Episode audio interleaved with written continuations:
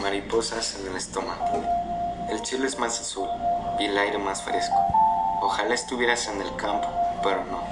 Es algo peor. Estás enamorado. Sublime.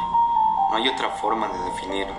Es sublime cuando por primera, segunda y enésima vez uno escucha una canción y siente su corazón inundarse de la presencia de la persona a la que ama. Sentir su sonrisa acariciar suave cada fibra de nuestra alma es algo más allá de este mundo.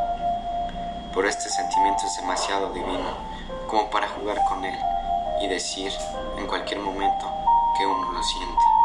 Hay que saber distinguir entre el amor verdadero, entre el enamoramiento y entre el noviazgo. Comencemos por el noviazgo. Si nos pidieran que definiéramos qué es, muy posiblemente aplicaríamos la eterna frase de nuestros abuelos. Es la preparación para el matrimonio. Pero me parece que es insuficiente un noviazgo a los 15 años. No parece ser eso. Por lo menos, no absolutamente. Sí es una preparación para el matrimonio, en cuanto, en cuanto prepara a la pareja para poder tener una relación estable, duradera. Por eso mismo, utilizar el noviazgo como un simple juego, como un simple pasaporte hacia placeres superficiales, es majadero, es bruto. Dicho esto, hablemos ahora del enamoramiento. ¿Qué es eso? Es el primer brote, el más fino y delicado tallo de amor. El enamoramiento es el estado en que las personas comienzan a sentir su corazón, los aureos reflejos del amor.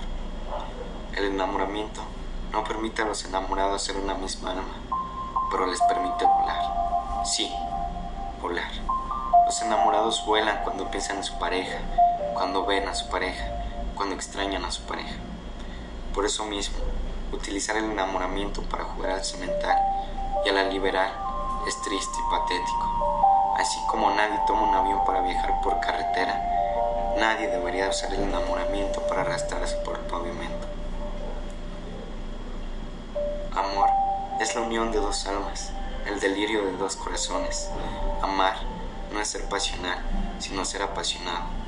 Amar es respetar al otro, pues se ve en él el reflejo de la propia alma.